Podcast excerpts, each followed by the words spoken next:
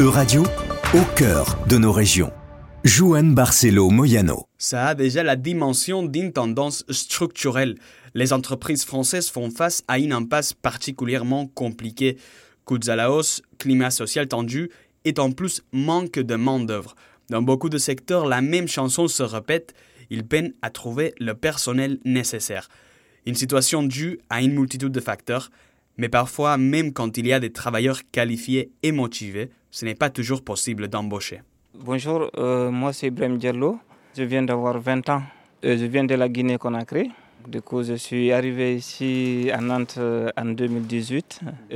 à la rentrée 2019, j'ai commencé une formation CAP à l'ICAM de Nantes. Donc, du coup, depuis 2021, je suis en, je suis en bac pro métier de l'électricité et de ces environnements connectés, j'ai fait 10 ou bien 12 stages. Et donc voilà, partout où je suis passé, il y a les entreprises qui me demandent euh, est-ce que vraiment je peux venir travailler avec eux? Quand j'ai eu ma majorité, j'ai déposé ma demande de euh, régularisation à la préfecture. Et après un mois, euh, j'ai reçu un OQTF. OQTF, obligation de quitter le territoire français, et donc de rebrousser un chemin de sept mois où Ibrahim a traversé le désert, la mer et l'Italie. Il reste pour l'instant à Nantes car son dossier n'est pas fermé. Son recours d'annulation a réussi, mais la préfecture a fait appel devant la cour administrative. Dans l'attente du résultat, il va poursuivre sa formation ici, mais cette zone grise lui empêche toujours de répondre oui aux propositions d'alternance. Je peux faire euh, des stages, mais par contre, là, je ne peux pas travailler, malgré que là, actuellement, moi, bah, j'ai des entreprises vraiment qui m'appellent souvent. Pour, voilà, ils m'appellent souvent pour me demander comment ça va, est-ce que ma situation n'est pas toujours euh, régularisée? Je leur ai dit non, non, toujours pas. Là, maintenant, vraiment, ce que j'ai envie aussi, côté personnel, vraiment, j'ai envie d'être... Euh, indépendant en fait. Arrivé comme mineur, Ibrahim avait le droit à la protection de l'État.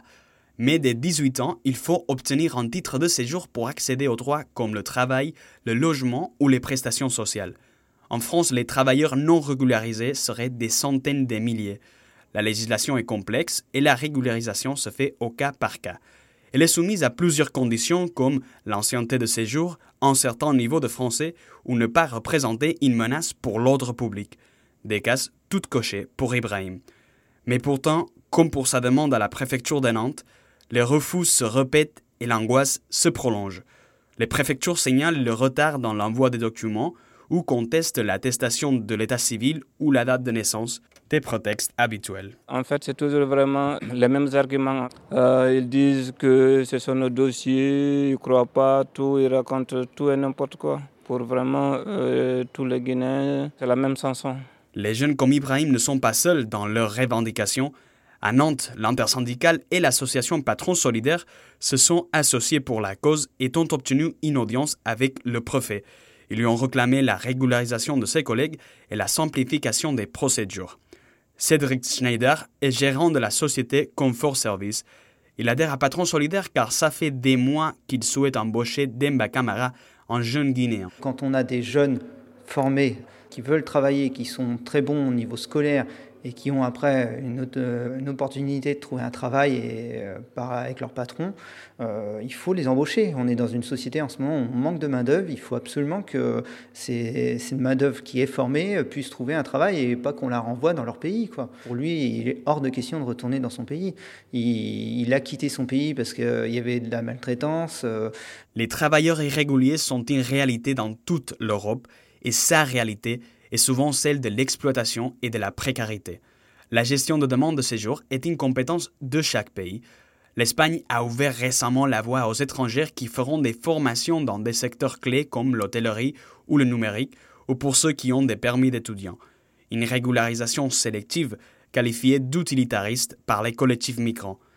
De son côté, l'Italie a fait en 2020 une grande régularisation qui ciblait les collectifs des soignants et celui des braccianti.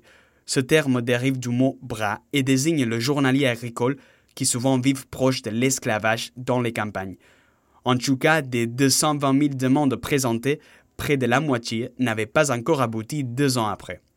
Reste à voir si des mesures de cette ampleur pourraient être prises en France, tandis que beaucoup, comme Ibrahim ou Demba, restent à attendre une bureaucratie vitale pour eux.